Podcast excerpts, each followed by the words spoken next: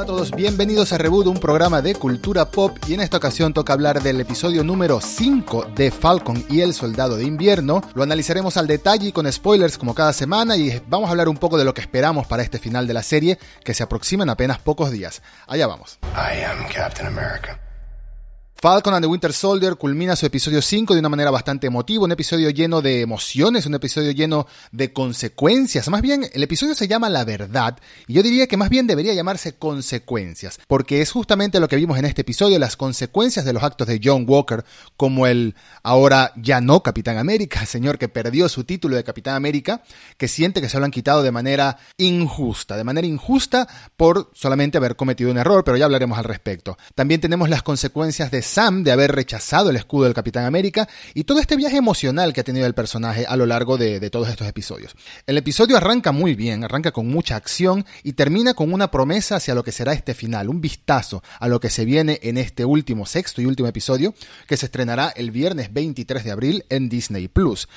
Todo el episodio estuvo lleno de mucho drama, de mucha tensión, de muchos momentos emotivos, de muchos cierres de historias y del comienzo de algunas nuevas, incluyendo la que vemos en esa maleta, por supuesto, que le entrega Bucky a Sam en el episodio. Y además este quinto episodio nos regala un cameo, bueno, lo que han llamado muchos un cameo, pero más bien yo diría que es una primera aparición de un personaje que veremos a lo largo del universo cinematográfico de Marvel y que quizás ya deberíamos haber visto antes del estreno de Falcon and the Winter Soldier o Falcon y el Soldado de Invierno. Pero vamos por partes, vamos a comenzar por el inicio y al inicio vemos a John Walker directamente segundos después de haber asesinado a este Flag Smasher de una manera tan cruda, usando el escudo del Capitán América, y después de haber visto la muerte de Lemar Hoskins, de su, de su compañero y de su amigo de toda la vida, conocido ahora como Battlestar.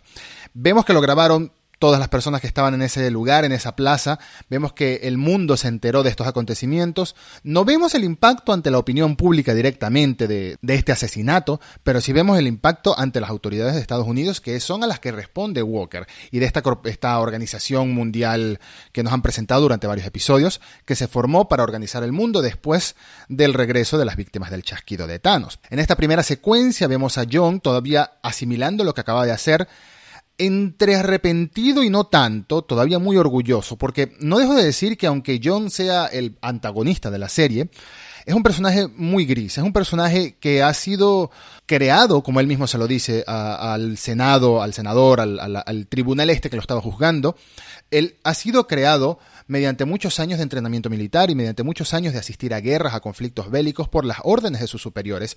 Y es otra de estas críticas sociales que ha ido metiendo en la serie de manera muy inteligente y muy sutil en parte y en otras partes no tanto. No excusa esto el actuar de John Walker, el actuar de John Walker fue terrible, mató a una persona que no era culpable del asesinato de Lemar y quién sabe qué otra cosa había, hecho para esta organización. Quizás había ayudado a robar productos, quizás había hecho alguna que otra, algún que otro crimen menor y no había matado a nadie, no merecía morir de esta manera. Ninguna persona merece morir de esta manera, la verdad.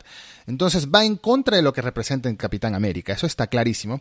Sin embargo, e, eso que acabo de decir me refiero a lo que representa el Capitán América que nos acostumbró a Steve Rogers no lo que representa el Capitán América para las autoridades de los Estados Unidos. Esta es otra historia completamente. Esto es un símbolo de mercadeo y un símbolo de autoridad que quieren imponer en el mundo. Ya sabemos que el Capitán América es una marca, entre comillas, para este grupo de personas que posicionó a Walker como el nuevo Capitán América. Pero en realidad, como le dice Julia Louis Dreyfus, de, quien ya hablaremos, el personaje de, de la condesa que interpreta Julia Louis Dreyfus, el, escudo técnicamente está en una zona gris porque el escudo no es del gobierno. ¿Por qué sería del gobierno? El escudo primeramente fue de Howard Stark, que fue el que lo creó, el papá de Tony Stark, y se lo dio a un Steve Rogers en la época de la Segunda Guerra Mundial. Luego pasó otra vez a las manos de Steve Rogers y después de la muerte de Steve Rogers, bueno, el retiro, vamos a decir el retiro. En este episodio hablaron varias veces como que Steve Rogers ya no está, usando una frase en inglés que es is gone, he's gone, que es algo que suelen usar normalmente cuando fallece alguien,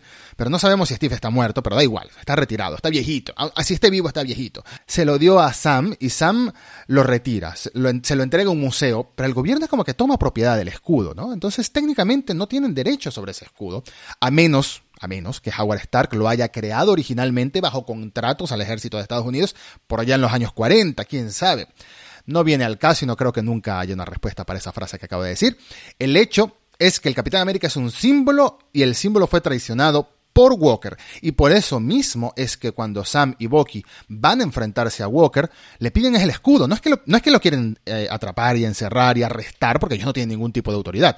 Ellos le piden el escudo porque no lo merece y porque el escudo tiene que seguir siendo el, símbolo de la justicia, un escudo, valga la redundancia, ante la justicia, un, emblema ante la justicia, la bondad y todos los valores que representaba eh, Steve Rogers, que ya nos lo han dicho en la serie, que es el incorrompible del universo cinematográfico de Marvel o, la representación de la bondad y la justicia y de todo lo que está bien, es Steve Rogers, incluso a tal punto que se peleó con su propio gobierno para defender su creencia, lo que creía que estaba moralmente correcto en los acontecimientos de Capitán América Civil War, cuando rechaza firmar los acuerdos de Sokovia. Entonces en esta escena tenemos una pelea entre los tres, tenemos un toma y dame entre Sam y Bucky contra Walker, un Walker super soldado que derrota a Sam y le arranca las alas de una manera bastante cruda y bastante significativa, diría yo. Es como ahí vimos el fin de Falcon, literalmente. El fin de Falcon fue en esa escena, remarcado por el momento en que Sam le dice a, Torres, el, soldado que lo ha acompañado en algunas misiones durante esta serie, bueno, en las primeras misiones que, que lo vimos al principio de la serie, cuando le dice al soldado, quédatelas, quédate con esas alas. Ya, es como que ya no las quiere. Él está todavía asimilando lo que acaba de suceder y sobre todo lo que tiene que hacer en el futuro. Y a partir de entonces vemos una secuencia muy larga que representa el viaje emotivo de Sam, lo, continúa después de lo que vimos en el primer episodio, y todavía le está intentando saber qué es lo que debe hacer. Y va ante el que, la persona que él cree que le podría dar el mejor consejo de vida, y lo que mayormente representaría un supersoldado correcto, un héroe de guerra abandonado y olvidado, como es Isaiah, el supersoldado negro afroamericano que fue encarcelado después de la Segunda Guerra Mundial y experimentaron con él durante 30 años, le sacaron sangre intentando recrear la fórmula. Vemos un poquito de contexto acerca de lo que sucedió con Isaiah, por qué estuvo encarcelado, porque decidió salvar a, salvar a su batallón y el gobierno o las agencias gubernamentales lo que querían era saber por qué el suero sí funcionó en él y no en su, en su escuadrón de combate. Y aquí volvemos a tocar de nuevo el tema racial, el tema del conflicto racial, que Isaiah le dice claramente a Sam que eso no se ha acabado, eso no es que haya sido cosa del pasado, hace de, varias décadas, eso sigue existiendo hoy en día, y por eso le dice que ningún afroamericano debería usar el nombre de Capitán América porque el valor del Capitán América no representa lo que realmente debería representar o en supuestamente representaría, los valores estadounidenses y todo esto después de tanto, de tanto conflicto de razas, de tanto racismo eh, sistemático que existe en el país. Sin embargo, al final de todo este tema, al final después de hablarlo con su hermana, después de tener este momento de, reflexión con Bucky mientras entrenan eh, con el escudo y conversan, se vuelven compañeros. Esto ha sido una hermandad que ha nacido, una hermandad con rivalidad, por supuesto, una hermandad de estas de hermanitos que se, que se tratan mal, pero en realidad se quieren, eso, o se han convertido en eso. Sam decide que no, que él sí va a aceptar el manto del escudo, todavía no ha dicho el Capitán América, o sea, no, se han, no lo han bautizado como el Capitán América del mundo, pero él acepta el escudo. Ahora sí está dispuesto a aceptar el escudo porque quiere cambiar las cosas, quiere cambiar la percepción del mundo ante, ante lo que podría significar este símbolo, quiere mejorar el significado del símbolo del escudo del Capitán América, ampliarlo a más personas, hacerle justicia a Isaiah, hacerle justicia a todos los afroamericanos y a todos los héroes olvidados del planeta incluso. Entonces, es muy bonito este paso y esta evolución que da Sam para aceptar el manto y no simplemente porque se lo dejó Steve, porque el hecho de que se lo haya dejado Steve no fue suficiente para Sam para aceptar la responsabilidad y aceptar lo que podría significar que él, específicamente él, aceptara el escudo del Capitán América y lo que lleva ese escudo. Por otro lado, tenemos a Bucky entregando a Zemo a las Dora Milaje. Ya habíamos visto en uno de los trailers que Zemo iba a este monumento de Sokovia. De hecho, en el episodio anterior lo había mencionado brevemente y por eso Bucky supo que, seguramente iba a estar ahí, iba a visitar Sokovia antes de entregarse de nuevo, porque ya sabía que su camino había concluido en esta historia. No creo que volvamos a ver a Zemo, lamentablemente. No creo que volvamos a ver a Zemo en esta serie. En el futuro seguro sí lo veremos. Pero concluyó su historia en el sentido de que destruyó todo el suero. Ya no existe suero en, la interperie, por así decirlo.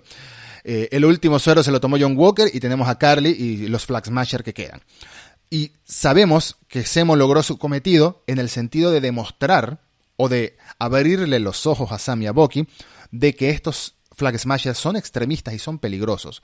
Vamos a ver qué hacen Sam y Bucky con esta realidad en el último episodio.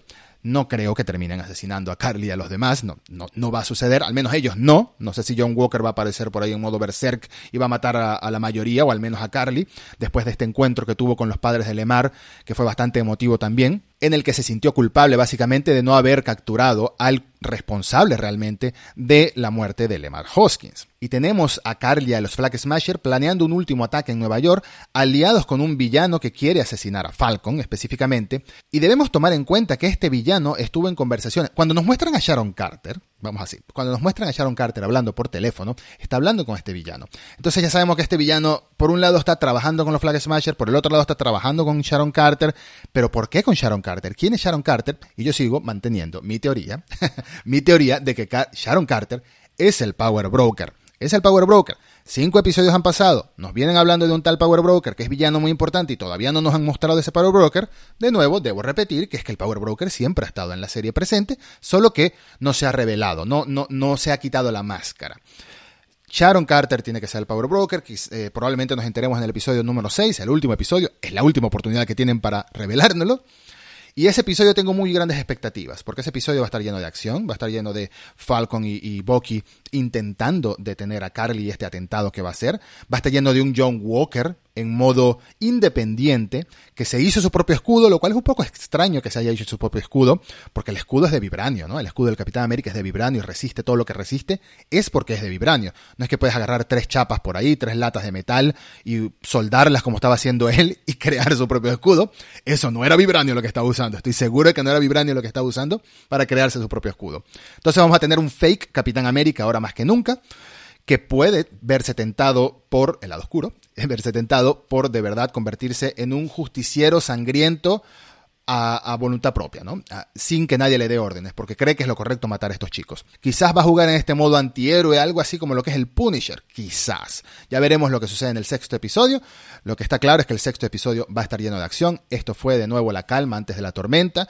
Vimos concluir el arco de la hermana de Sam. Vimos que Sam y ella llegaron a un acuerdo, el barco lo van a volver a restaurar. esa conexión emocional con ella estuvo bastante bonita, estuvo bastante bien desarrollada de fondo porque mostraba de nuevo las consecuencias de lo que es Sam haber desaparecido cinco años por el chasquido y volver, así como muchísimas personas tendrían que rehacer sus vidas y ayudar a los que se quedaron atrás, a los que no desaparecieron, a rehacer sus vidas de nuevo. Por último, tenemos que hablar de Julia Louis Dreyfus, de Elaine Bennett de Seinfeld, de la protagonista de la serie VIP, ganadora de múltiples Emmys, especialmente por su papel en VIP, ahora la vemos como la condesa Valentina Alegra de Fontaine, un personaje que es importante o es bastante conocido en Marvel porque ha estado relacionada a tres organizaciones y eventos al mismo tiempo. Estamos hablando de que ha estado relacionada con Shield en los cómics, ha estado relacionada con Hydra en los cómics y también ha estado relacionada con el evento Secret Invasion o Invasión Secreta en la que muchos Skrulls se infiltraron en la Tierra y es un mega evento de los cómics del mismo tipo que bueno, que Civil War, que el Guantelete del Infinito o el Guante del Infinito.